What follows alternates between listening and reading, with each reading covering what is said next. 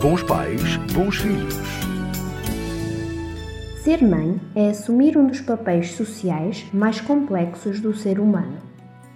A mãe é a mulher que ama incondicionalmente o seu filho, sendo que este pode ter sido gerado dentro de si ou não. O papel maternal não se esgota na relação com filhos biológicos, pois pode ser exercido em relação a alguém com quem se sinta um amor desmedido e se assuma um papel de cuidadora. Ser mãe implica deparar-se com inúmeros desafios. A vinda de um filho para uma casa de acolhimento pode ser um deles. Quando isto acontece, é natural que se questione enquanto mãe e que todas as dúvidas venham acompanhadas por angústia, culpa e sofrimento. Mas lembre-se que não existem mães perfeitas.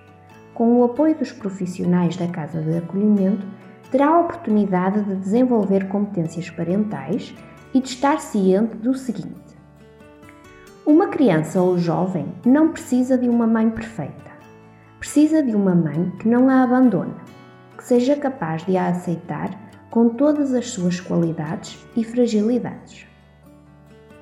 Não há que ter medo de reconhecer que erra com o seu filho. A parentalidade é algo que se aprende e agora com o apoio dos profissionais, terá muitas oportunidades para o fazer. Só tem de confiar e de estar predisposta a isso.